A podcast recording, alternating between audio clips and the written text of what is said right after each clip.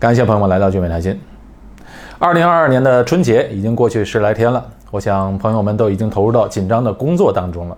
那今天呢，就给大家分享一期节目，关于工作方面的，分析一下新加坡最好的工作有哪些，为大家分享一下新加坡哪个行业是长期看好的，如何择业。那在视频的最后呢，我还要打一个小的广告。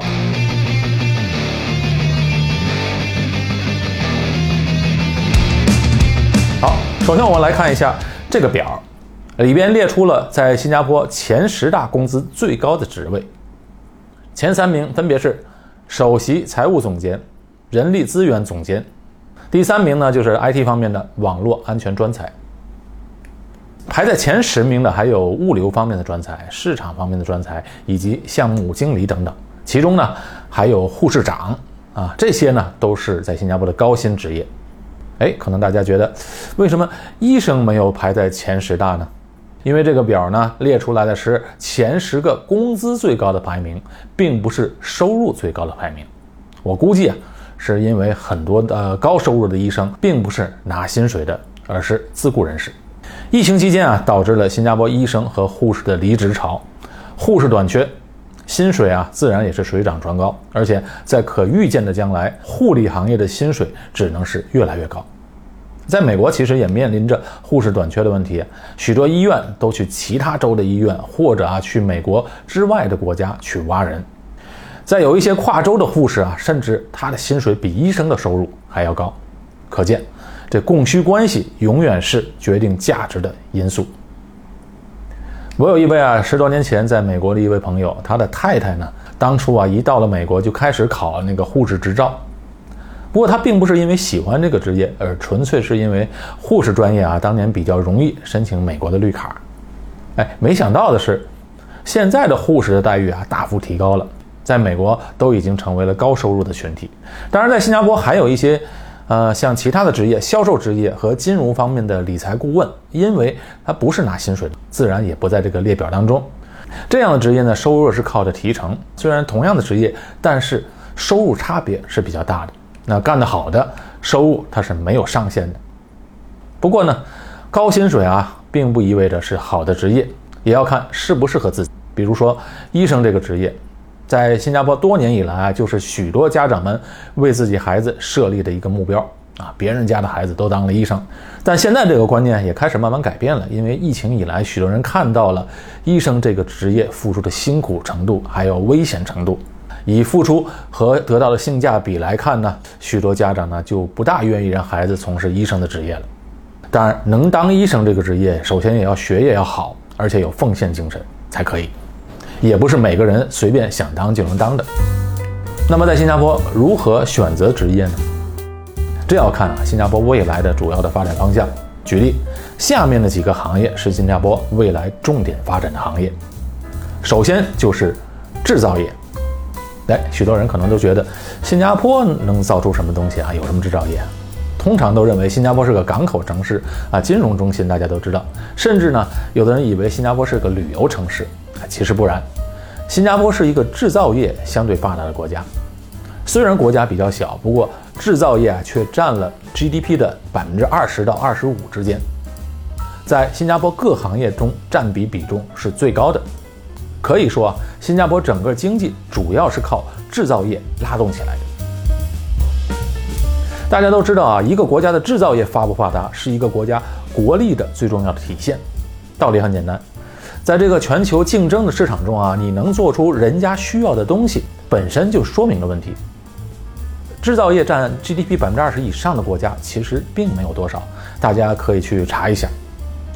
新加坡制造业啊，肯定主要是靠的出口，因为新加坡又比较小，自身消化不了多少东西，而且因为小啊，工资水平又高，所以要做的都是高附加值的制造业，比如像精密仪器、航空电子、半导体、化学。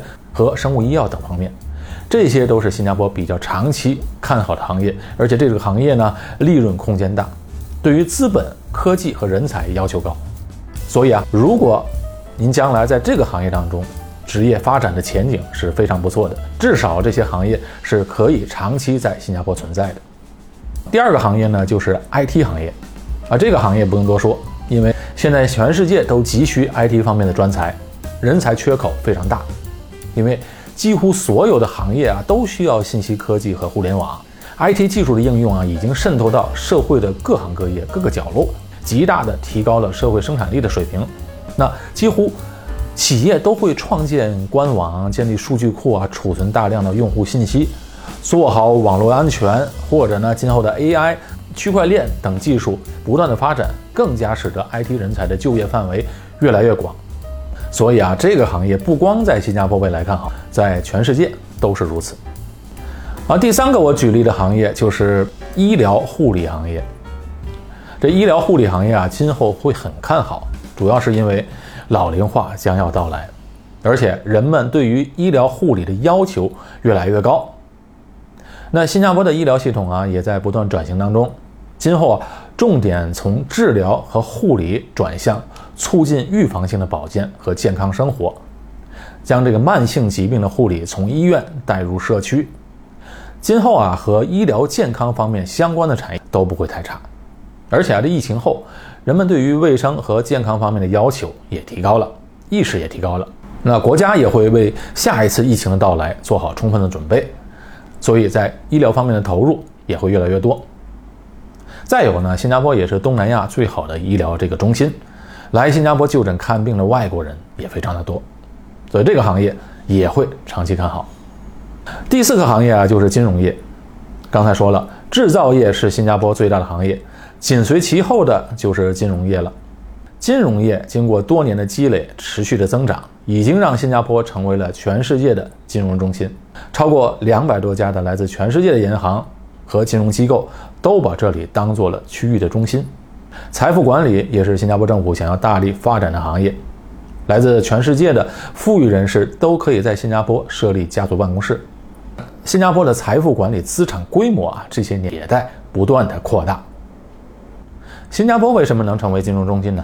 这个啊，主要是和新加坡的政治稳定、亲商环境啊，再有啊，本身这里又是一个商业枢纽有关。而且啊，在不久的将来，新加坡有可能会取代瑞士成为全球最大的财富管理中心和理财基地。以上啊，仅仅举例了一些在新加坡未来可以持续发展的行业，当然啊，其他行业还很多，就不一一展开了。那我们究竟应该如何选择一个适合的职业呢？有这么两个原则和方法。第一呢，就要看自己适不适合、喜不喜欢一个行业；第二，要对这个职业的长期发展有所认识。简单来讲，这个职业会不会是走下坡路，或者呢是越老越值钱的一个行业？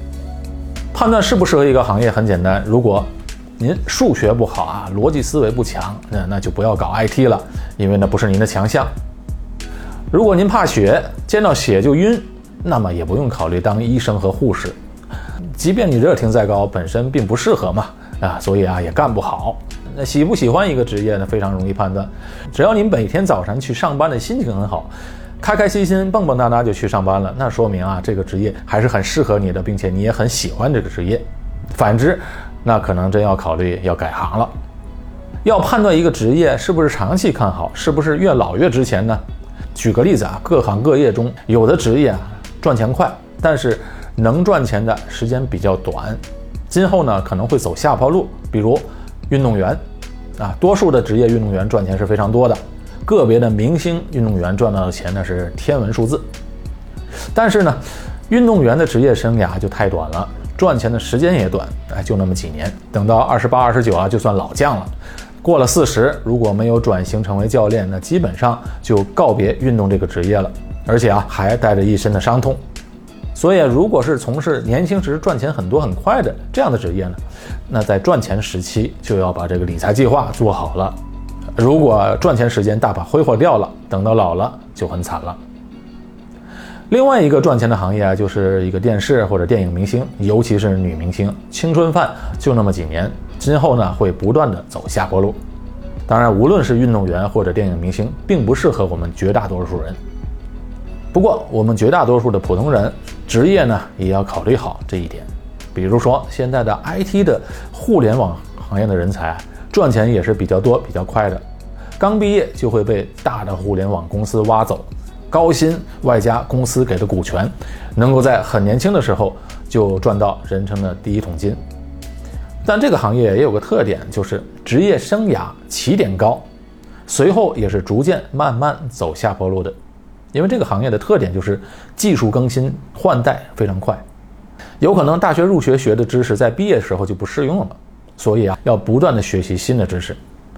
年轻时嘛，学习能力强，体力又强，等过了四十岁，学习能力、体力和精力都大不如前了，所以这个职业啊，起点高，但长期看。是走下坡路了，所以在年轻的时候要做好财务规划，显得尤为重要。其实只要是靠体力和精力的工作啊，长期来讲都是走下坡路的。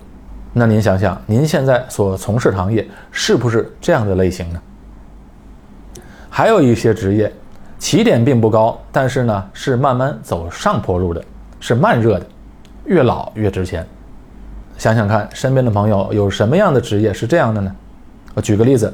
比如说，医生，我们去医院看医生啊，一个年轻的医生，一个年纪相对大一点的医生，那大多数人肯定会找年纪大的，因为总会觉得年纪大的医生经验多。但年轻的医生啊，不用着急，因为他越老就会越受尊重。还有一些职业也是这样的，比如老师，学校的老师也是越老越受到学生和家长们的尊重。再有就是律师。年纪大的律师通常能受到人们的信任。还有呢，就是从事艺术方面的职业或者设计相关的，也是这样的。比如说建筑设计师，那大家呢都尊重那些有经验、年纪大的、有一定成就的。